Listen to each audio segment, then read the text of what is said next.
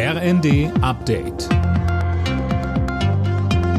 Stündlich neu. Auf den Punkt informiert. Ich bin Finn Rebesell. Guten Abend. Auf Kunden der Deutschen Bahn kommen wieder Streiks zu. Wie der Konzern mitteilte, sind die Verhandlungen mit der Lokführergewerkschaft heute geplatzt. Die GDL hat sie abgebrochen. Der Grund, auf die von der GDL geforderte 35-Stunden-Woche konnten sich GDL-Chef Weselski und DB-Personalvorstand Seiler nicht einigen. Eigentlich sollte bis Sonntag ein neuer Tarifvertrag stehen. Wann und ob jetzt wieder gestreikt wird, ist noch nicht bekannt.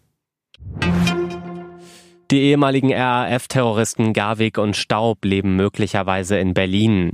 Davon gehen das LKA Niedersachsen und die Staatsanwaltschaft Verden aus und warnen, beide Männer könnten schwer bewaffnet sein, ähnlich wie die gefasste Ex-RAF-Terroristin Daniela Klette. In ihrer Wohnung wurden schwere Kriegswaffen gefunden, auch eine Kalaschnikow und eine Panzerfaust. Koray Freudenberg von der Verdener Staatsanwaltschaft. Dieses zeigt auch, dass wir es eben halt nicht um eine nette Dame, die Nachhilfe gibt, äh, zu tun haben, sondern es handelt sich hier eben tatsächlich um eine Person, die in einem normalen Leben lebt, aber eben jederzeit auf solche Waffen zugreifen kann, um sie zur Begehung von schwersten Straftaten zu verwenden.